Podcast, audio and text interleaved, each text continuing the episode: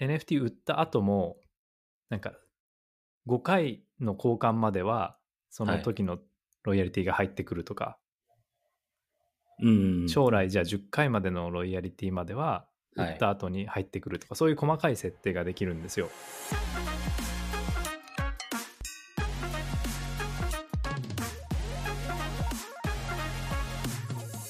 えー、BeSpeak のポッドキャストへようこそ。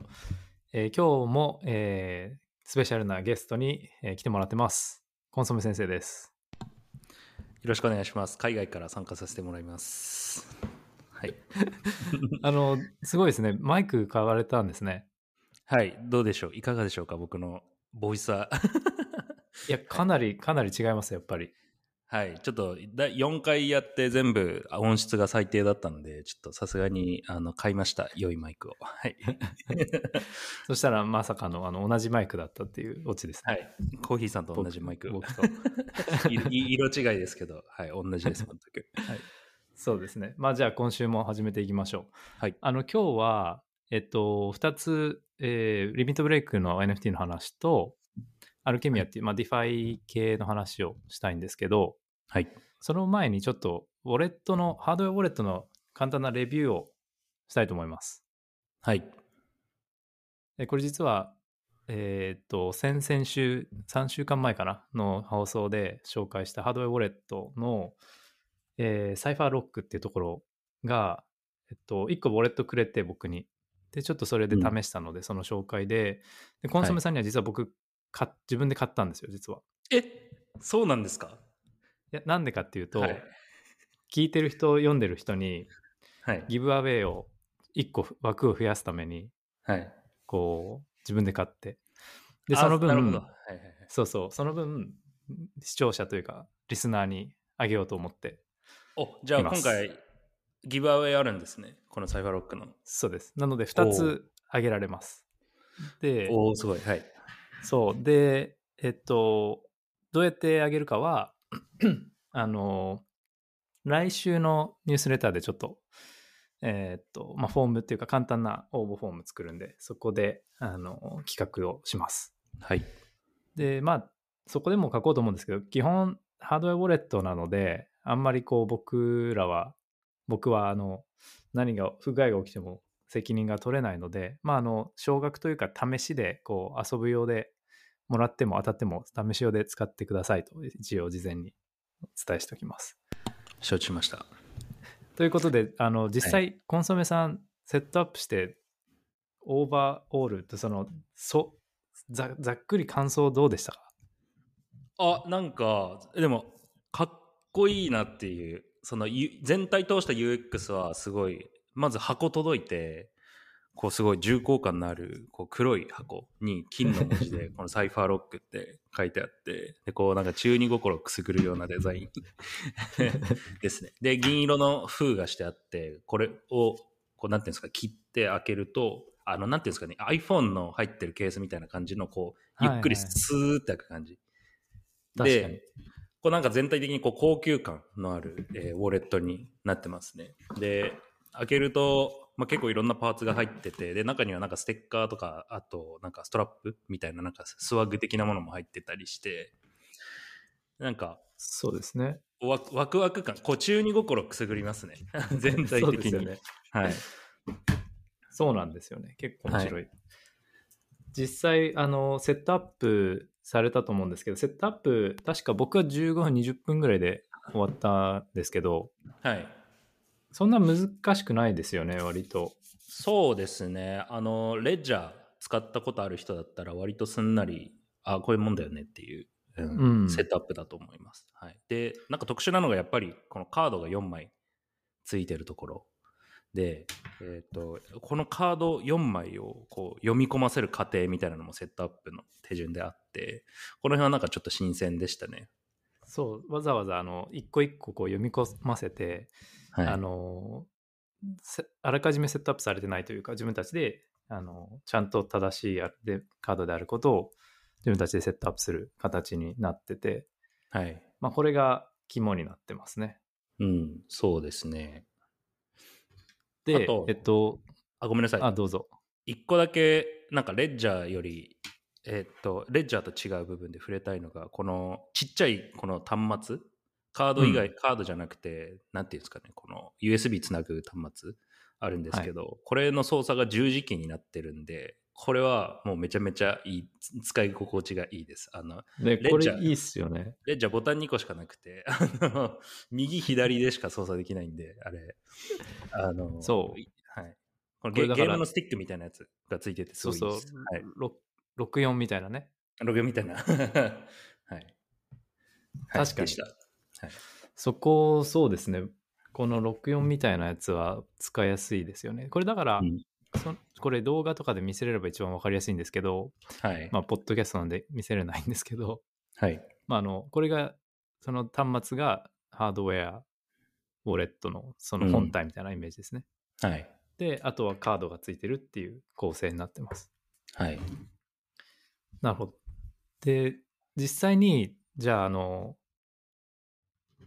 イーサーをコンソメさんに例えば送るとか、USDC を送るってときは、あの、送る、アプリケーションで送ると、あの、このウォレットの画面上にカードをタップしてください。まあ、1から4、どれでもいいんで、みたいな、出るんですね。で、まあ、1から4、どれかタップすると、えっと、トランザクションが生成される。つまり、カードが盗まれない限りは、まあ、お金も送金されないんで、まあ、カードをどっかに保管しておいて、で、まあ、1個以外の、えー残り3個をどっかその友達とか親とか別の場所に保管していくっていう使い方になってます。うん。で、コンソメさんがなんか前に提案というか、少し提提案してたあの、はい。デザインの覚えてますか？デザインはいはい。ありますね。コラボレーションできる。そうですね。なんか、ウォレットもなんかいろんな NFT の IP とコラボレーションできたらいいなっていうのを、えー前のあのポッドキャストで触れたんですけど、それですね。そう。で、ちょうど話す機会があったので聞いたら、なんかもうすぐそういう機能を入れるらしくて。え？すごい。マジですか？僕の声が届いたわけではない。で、たまたまで、なんか、もともと予定していたらしく、はい。まあ NFT、好きなフェイバリット NFT の画像をアップロードして、はい。どこにつくと思います？その画像が。え、でも一番載せやすいのはこのカードの表面ですよね。そうそうそう。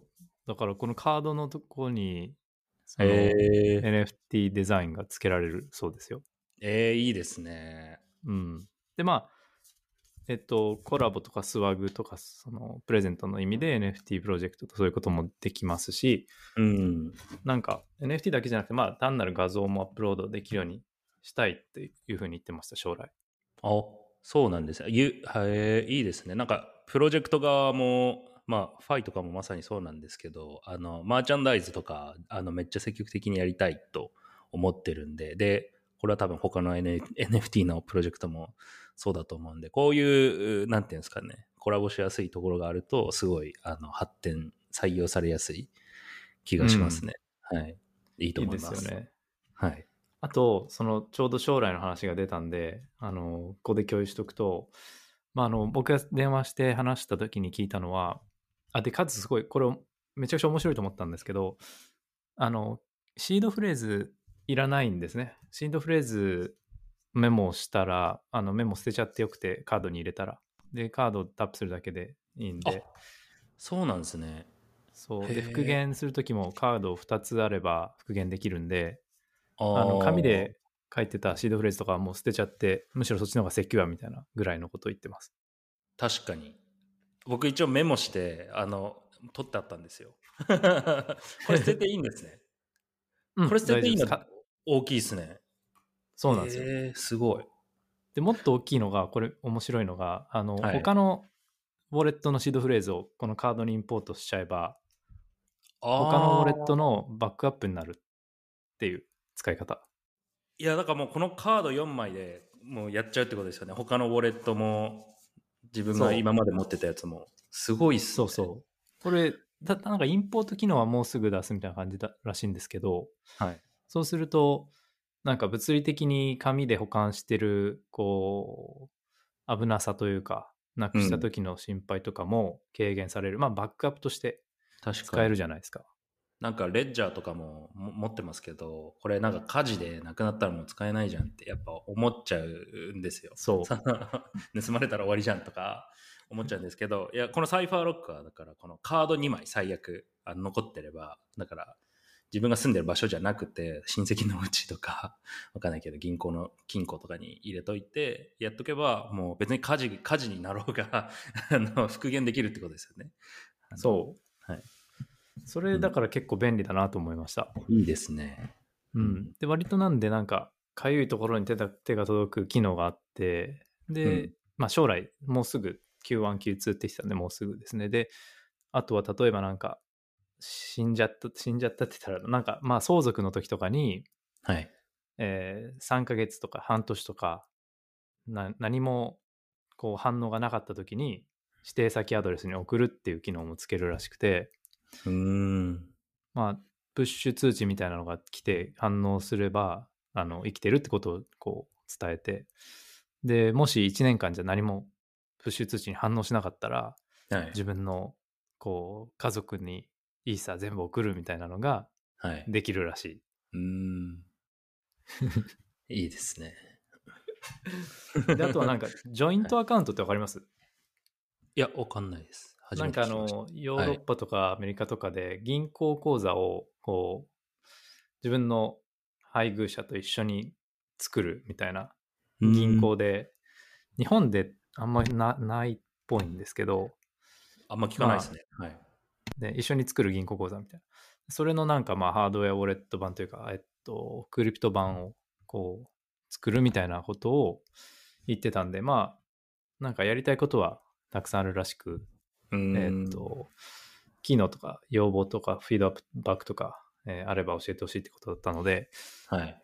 まあ実はそれがこの、今度のそのギブアウェイの、あの、ちょっと条件というか、まあ何かしらのコメントなりフィードバックとか要望を書いてもらって、なるほど。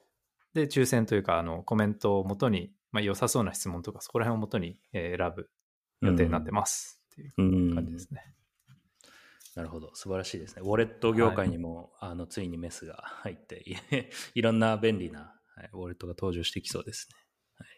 ね、ウォレット、まあハードウェアだけじゃなくて結構熾烈ですよね、競争が。最近すごいまた増えてきましたね。あの、アプリケーション周り、あ、その、なんていうんですか、ハード、ハードじゃなくて、その、アプリケーションとしてのウォレット、もういろんな攻め方、ソーシャル。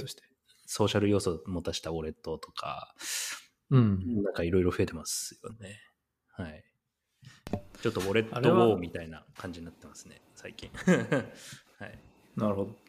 あれは、なんでなんでしょうね。その、何を、なんかその、つちょうど先週、なんか Easy、なんでしたっけ、ザ・イージーカンパニーみたいなのが、はい。すごい調達してて、うん。で、いろん、なんかよくあるコンセプトなのに、うんうん、確かに。なんかまだ出てくるのって、なんでなんだろうなって結構疑問に思ってて。しかもそれなりに調達してますしね。あの、なんそうんですかね。まあでも、当たったらでかいっていうのは分かりますね。そのみんな、みんな使われるようになったら、その一つ、まあ、プラットフォーム、その PayPay とかもめちゃ力入れてたと思うんですよ。その決済周りって。だから、まあ、入り口でもあるし、なんだろう、いろんなアプリケーションの紹介の場っていうか、なんなんだなんていうんですかね。う。うん、結構ま、まあ、もう入り口、はい入り口になるんで、まあ、マネタイズのモデルとしては結構美味しい 部分なんだろうなとは思いますね。なるほど。うん一時期確かにウォレットは Web3 のなんかブラウザだっていう言い方もありましたしね。アアプリを使うためのブラウザだっていう。うん、そうですね。なんか、あと、まあ、メタマスクのあの IP 取得する問題みたいなのもあったりするじゃないですか。結構なんかその辺の変動とか、あとは最近その、タリホーっていうウォレットがこう注目されてたりとか、結構ウォレット周りは、うん、確かに今思うといろんな変動がありそうですね、これから。なるほど。はい。じゃあ引き続きじゃあ注目ですね。今度ウォレット特集やりましょうじゃあ。お、いいですね。はい。はい で今日はですね、まあちょっとウォレットのハードウェアの、まあ、レビュー終わったんで、まあ、はいぼ僕的にはすごい好きであのまとめるとあの使いやすくてよかったので、まあし、えっと、バックアップのためだけに使ってもいいかなぐらいでは思ってます。おお、そうですね。うん、で、えっと、次のじゃあ話題として、うんと、先週ちょっと話したんですけど、あの、理事大学のリミットブレイクが、リミットブレイク社っていう会社が、はい。あの、先週僕らがちょっと話題にした、えっと、コミュニティロイヤリティ、えっと、なはい正式名は結局、クリエイタートークンコントラクトだったんですけど、ほう。の詳細を発表しました。で、これはまあ、ライブラリというかスマートコントラクトがこういっぱいこうあって公開して、コンセプトを、えと、発表し、まあ、バージョン1だけど、バージョン1.1もうすぐ出るよってことだったんですけど、うん。簡単に言うと、まあ、なんかロイヤリティを超柔軟に設定できるソリューションみたいな感じです。なるほど。なんか、あれですか、えーっと、で、コントラクトを実際にデプロイしてるわけではなくて、なんていうんですか、 OpenZeppelin みたいな感じで、こう、元になるコードを書いて、それを公開したっていうイメージであっそうです、そうです。ただ GitHub レポジトリを公開したっていううん。感じで、えっと、実際の理事大学自体もどうやって使うかはまだ決めてないって言ってます。おーなるほど。じゃあ、もうとりあえず作りましたっていう、こう、コンセプトをお伝えしたっていう。はい。なるほど。でももちろん多分何かしらもうこう決めてて、うんうん。あのー細かくは決めてないけどこういうのやりたいっていうのは決めてると思うんですね。はい。でそ例えばその一例がそのトークンのミントは無料だけどそれを持ってると、えっと、クリエイターロイヤリティの一部が今後永遠にもらえるとかうん。もしくはその長く1年以上持ってたら、えっと、そのロイヤリティ、他のホルダーのロイヤリティ期間に応じてですけど、そのシェア、長ければ長いほどシェアが多くなって、クリエイターのフィーが、フィーというか、ロイヤリティが入ってくるうん。みたいな感じに、えっと、なると思います。うん。あとね、はい。あ面白いのが、まあなんか、NFT 売った後も、なんか、5回の交換までは、その時のロイヤリティが入ってくるとか、うん。将来じゃあ10回までのロイヤリティまでははい売った後に入ってくるとか、そういう細かい設定ができるんですよ。できるって言ってるんですね。はい。はい。だからなんかゲームとかの NFT があったとして、あの、ゲームの NFT をめちゃくちゃ発展させて、なんか、はい。し島 NFT を発展させていろんなプレイヤーが来る島になったとして、はい。で、それを売れば、まあなんか島自体は売った後もすごい活性化してる状態なんで、はい。まあなんかここまで育てた報酬みたいな形で。はい。将来ももらえるみたいな。なるほど。その NFT を育てた、まあ見返りではないけれども、そうそうその育ての親としてロイヤリティを受け取るっていうそうことでもですね。はい。そういうのあれば育てるあれになるじゃないですか。モチベーションというか。確かに、そうですね。うん。で結構複雑なゲームがこうどんどん出てきそうですよね。うん。そうですね。そのロイヤリティも含めってことですよね。そうう。ん。ロイヤリティを複雑にした、複雑にゲームのこうロジックに合わせたうん NFT みたいな感じですね。うーん結構面白いですね、こう聞くと。あの前回、前回まだなんかメリットがわからんと言言ってしまったんですけど、なんかこうまあこう聞いてみると、あのまあ、確かにその面白い使い方できそうだなっていうのを思いました。そうですね。まあな、あと一応コンソメさんに、コンソメさんというか、聞いてる人、ポッドキャストとして共有すると、そのキャスターウェイズのゲームもやっぱりこれを使って、あのーロイヤリティをコミュニティに分配するっていう方をしてて、例えば、なんか、しキャスターウェイズの島って島レベルっていうのを導入するらしくて、なんかマインクラフトみたいな感じなんですけど、家とかブロックとか、うんと木とか果物とかいろいろこう育てていくと島のレベルがどんどん上がっていくんですね。で、今回のこのクリエイタートークンコントラクトを使うと、そういったゲーム内のレベルに応じて最低フロア価格っていうのが設定できて、レベルが高いじゃあ島 NFT は5イーサー以下で売れないとか、そういうことができて、でレベルが上がるとじゃあ10イーサー以下で売れないとか、うーんどんどんこう安い価格で売る制限を売れなくするというか、はいはい。そういう縛りをできるようになる最低価格保証みたいなことですよね。そ おーなるほど。すごい。えなんかその、無限の可能性があり、ま、あるんだなと思いました。その NFT もまだまだ、こう、いろんな、はい、チャレンジができるんだなって。はい。う。だからもう完全にプログラマブルはいアセットですよね。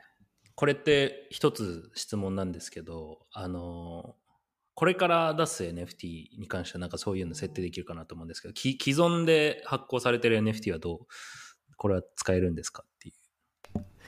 これはすごい、あの、ん作ったかのようないい質問ですね。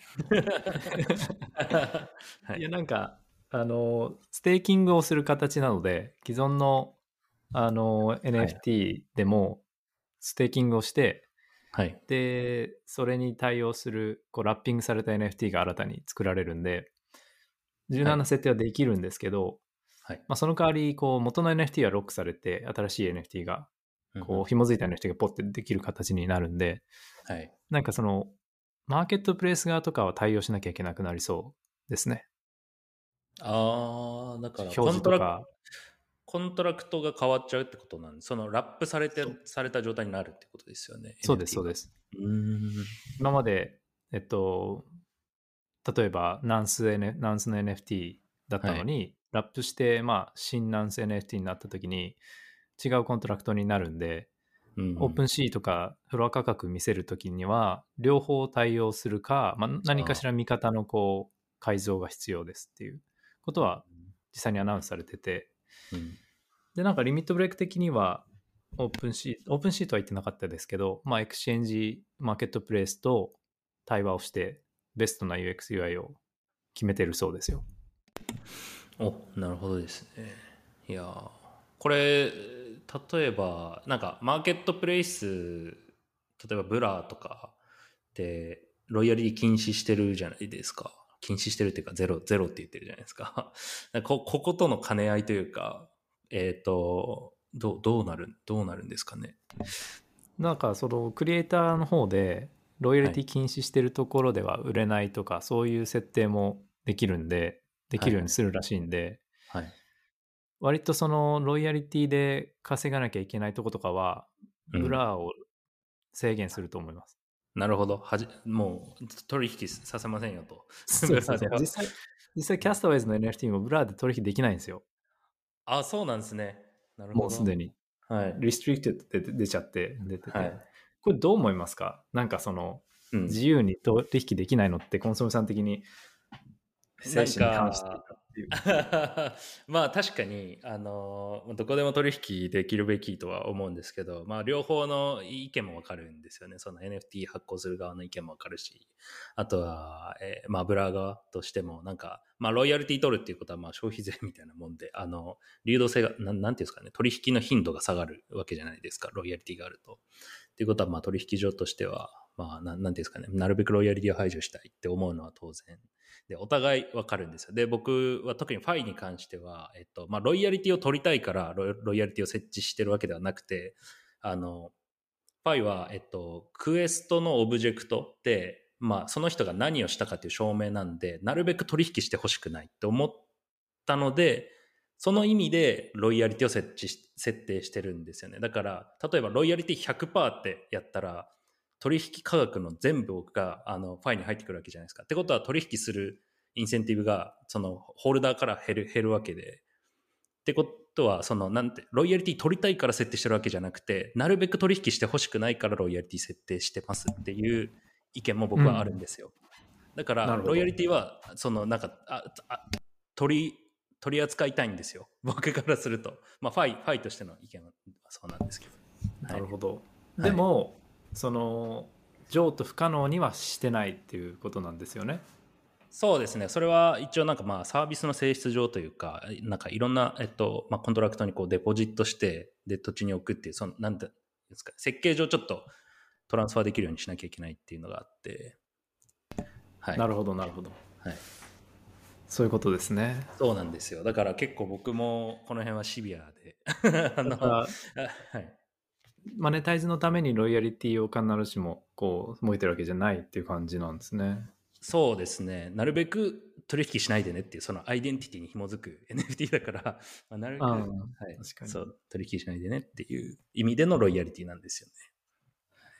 なるほど。まあちょっとそれ、質問がいくつかあるんですけど、はい。あの、まああと、あとにしよう。えそれって、えっと、すごい、お普通にお金使って買い上げてトロフィーとか、あの、はいアバターとか、アバターというか、オブジェクト？をはい。で、全然そのトランザクションとか作ってないけど、はい。ファイ上のその見た目だけは超豪勢みたいなのが出てきたとしても、それは別はいにファイ側としてはなんかいいんじゃないっていう感じですかね。あそうですね。一応 OK にはしてます。だから、まあ、なるべくって言ってるのはそこで、なんかちょっと、程よくちょっとだけ、まあ、売る側からしたらちょっと儲かるじゃないですか。その、自分で、例えばユニサップ30回サップして、で、なんかあんまり持って、誰も持ってないオブジェクト手に入れました。でも、自分の土地にはいりませんってなったら、まあちょっと売りたいじゃないですか。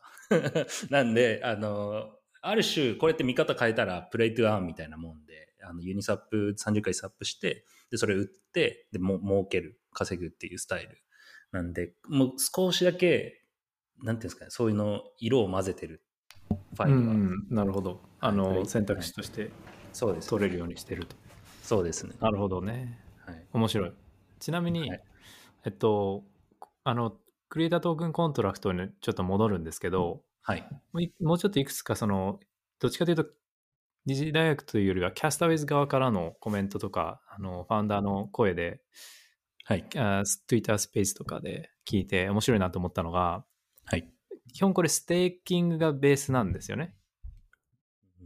NFT をステーキングさせて何か柔軟なことをやるっていうステーキングが大元にあるんで、はい。例えば、えっ、と、ゲームのなんか NFT をステークさせて、で、はいステークしている間は、コミュニティリワードがもらえたり、他のエアドロップがもらえたり、ただでっていうことができるんですけど、アンステークするときに、ちょっと手数料徴収したりとか、アンステークするときに30日かかるとか、そういうことを入れるこ入れれるんですよ。うん。でそうするとなんか、またこれも面白くて、はい。まあなんか、マネタイズも直接できるし、マネタイズしなくても何かそのゲームの経済性に影響を与えられるんで、うん。なるほど。た例えば、宝箱 NFT 僕がこう配ったんですけど、はい。あの5周年記念で。はい。で、あれもステークしないと中身が見れないというか、当たったか分かんないっていう感じになってて、はい。で、じゃあステークしたけど、アンステークするときに何かしらの、うーんと、条件を入れるとかやると、うんうん。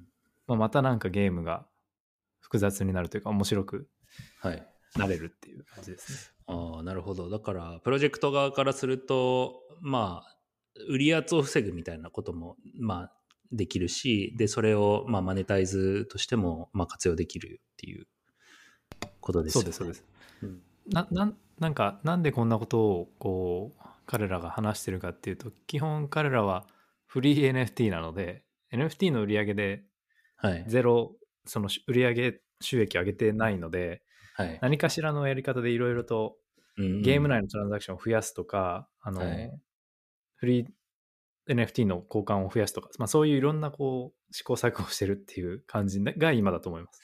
なるほどですね。はい。いや、すごく、あの、わかります。いや、注目ですし、なんなら僕も、なんかちょっと、面白い仕組みを考えてみたいなと思ったぐらいで、うん。はい、なんか思いつきそうですね、コンソメさん。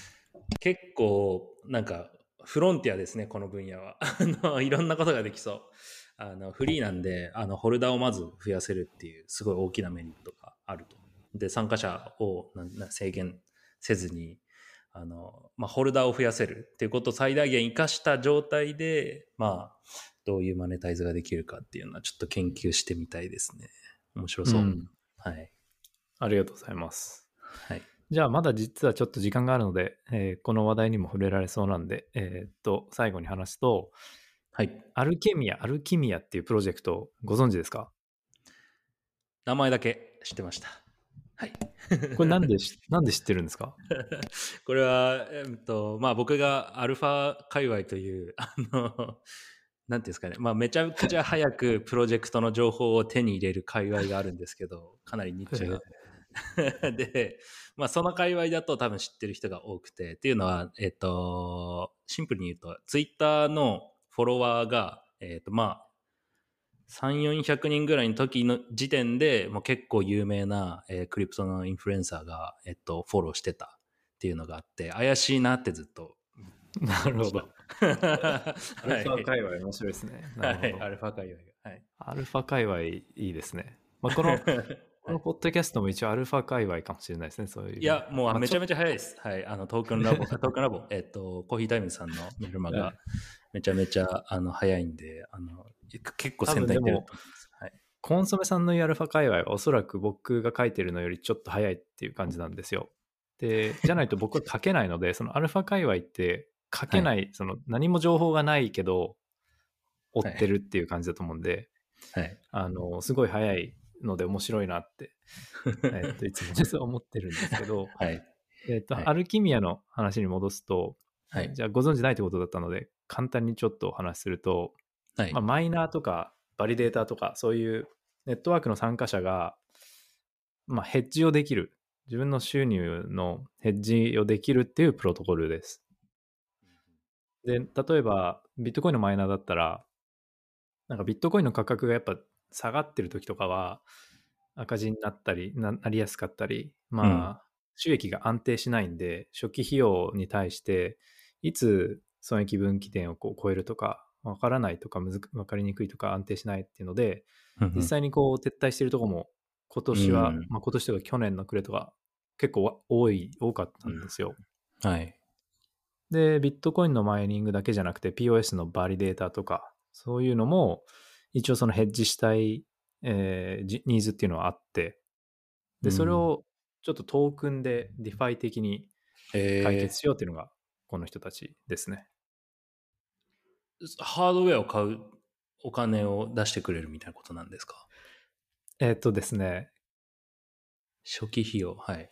どっちかというと、あの、はい、流れを説明すると、もうすでにいる、あの、もう事業を始めてるマイナーバリデーターが、はい、マイナーにしましょう。マイナーが、はい、自分たちのそのハッシュレートっていうそのコンピューティングのパワー、例えば30、えっと、まあ、何日か、そのハッシュレートと期間を、この2つをこう定義して、はい、で、トークン化するんですね。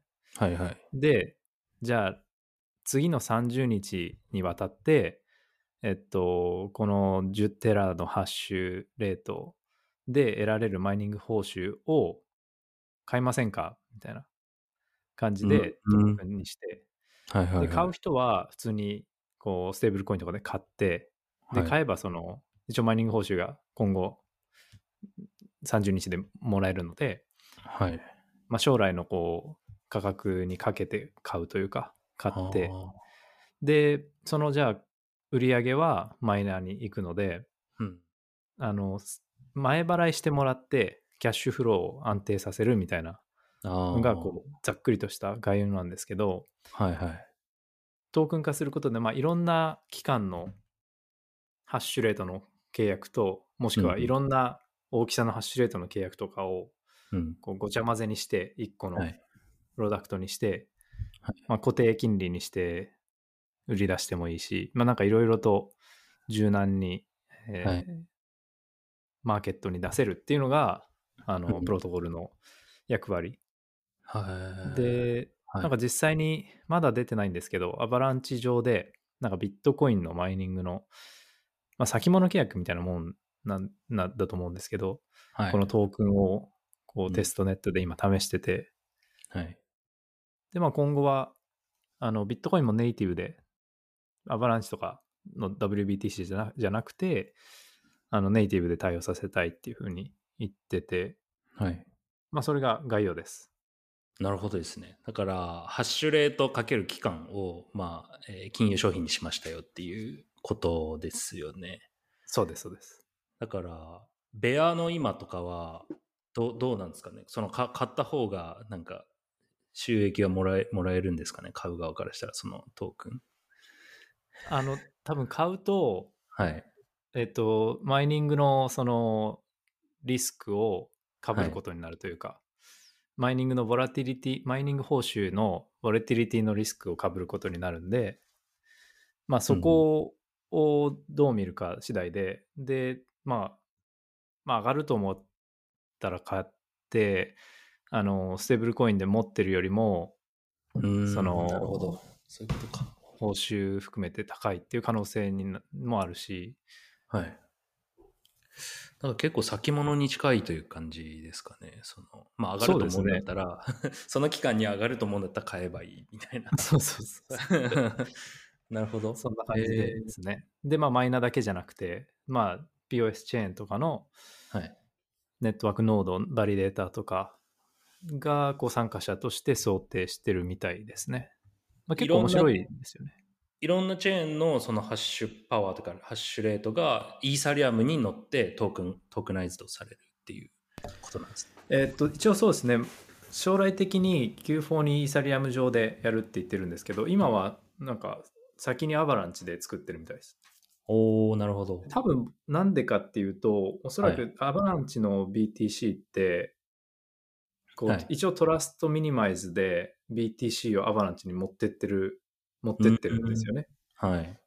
なのでまあ多分 BTC マイナーがあのメインのターゲットなんだと思います。うーん。なるほど。確かに合理的ですね。そううん、まあなんかちょうどニーズにも合ってるのでこうあの今すごい撤退してるマイナー結構増えてるのでうん。で、ブリッジラウンドとかで調達なんとかしてもできないっていうところもあったりとかして、まあそこら辺のニーズを汲み取れそうな感じはありますね。で、一応なんか、Coinbase とか Dragonfly とか、えーっと、1KX とか Circle とか、うんいろんなところが参加してますね。調達ラウンドに。いい VC ですね。そうそう、しっかりしてるところって感じですね。うん。えー面白いですね。今までってこういう取り組みはななかったんですか？これ類似の DeFi みたいなのって。いやーっと、多分これにこう特化したのはあんま聞いたことないんですが、あるとすればその予測市場系で、はいあのヘッジに使おうっていうのはああ、なるほど。よく言われてたんですけど、はい。例えばそのブマイナーじゃなくて、あのスキーのスキー場のオーナーが天気によってすごい収益され、左右されるからああ。こう天気予想予測市場を作ってうん。そこでヘッジしたいみたいな。っていうのは、あの、フフラックスとかニアで作られているやつとかで結構こう押し出してたんですけど、結局まあうん使われてないですよね。あんまり予測市場そのものが。うんうんうん。なるほどですね。い予や、でも測市場はどこうこれに関して言うと、えっ、と、あ、まあ予測市場面白いですよね。なんか、可能性めっちゃ感じるんですけど、アダプションがなんか一般的ではないですね。どれ、どれ見ても、オーガーとか、なんか、ポリマーケットとか、なんかいろいろありますけど、なんかどれもいまいちうまくいってないですけど、でもなんかビタリックとかはずっと予測市場来るぞみたいな、予測市場いいぞみたいな。言ってるじゃないですか。なるほど、確かに。うん、で僕もなんかいろいろ使えそうな気はするんですけど、うーん、何なんですかね。予測市場はまあなんかやっぱり保険とかヘッジがうんまあメインで、で裏側にそのギャンブル投機税がいてそれをなんかマッチさせるような、うんあのニーズはあって市場もあるんですけど、はい。まあ、何かいろんな理由があってこうと飛び立っていなくて、まあ、規制の理由もあるし昔は当時はそのオーガーの時はステーブルコインがまだなかったりとか、まあ、そうん。そもそもガス代が高いとかで飛び立ってないんですけど、うん。まあ、まだまだ来てないですね。なんか例えばこれからブロックチェーンゲームとかオンチェーンゲームみたいなものが普及した時に、えっと、じゃあどっちが勝つか予想するみたいな、なんかそういう予測市場とかなんか増えていってもいいような気がしたり、あとはなんか僕が考えたのは、もうこれジャストアイディアなんですけど、あの DAO のプロポーザルが可決されるか否決されるかかけるっていう予測市場とか結構面白いなと思ってて、なんでかっていうと予測する人がちゃんとそのプロポーザルを精査しないと予測しない、できないわけじゃないですか。そうだ、ダオの、ダダオのプロポーザルって適当に投票してる人いっぱいいると思うんですよ。ななんとなくイエスみたいな。でもそこに予測市場1個入れることで、ちゃんと見る人ができる。その予測しなきゃいけないからかけかけてるわけだからとかなんかなるほど。結構いろんな使い方できるかなとはちょっと個人的には思ってたんですけど、うん、面白いですね、その DAO のプロポーザルの予測市場。とかはい、まあはい、ぼんやり頭にあるだけなんですけど。はい、ありがとうございます。はい、あと、そうですね、ちょうどいい時間になったので、まあ今日もこのぐらいでサクッと、えー終わらせようと思いますが、コンソメさんなんか特別今日のまとめとかコメントとかありますか？えーウォレットをいただいたのであの積極的にあ使っていこうかなと、はい、思います。はいはい、そうですね。まあ、あの、なので、コンソメさんも参加してください。来週のニュースレターで、一応そのギブアウェイの詳細を、えーっと、か書くので、はいで、ここまでまあ聞いてくれてる人ってそこまで多くないと思う。というか、そのニュースレターの読者に比べて相対的に多くないと思うんですけど、えっと、当たるためのコツは、まあ、良さそうな、響きそうな質問とかフィードバックとかを載せると、多分はい彼らが選ぶ確率が高くなるっていう tips だけお伝えしておきます。ぜひ参加します、僕がまず。はい。はい。ありがとうございます。はい。じゃあ、また、えー来週ですかね。また来週お願いします。はい。お願いします。はい。じゃあ、失礼します。ありがとうございました。ありがとうございました。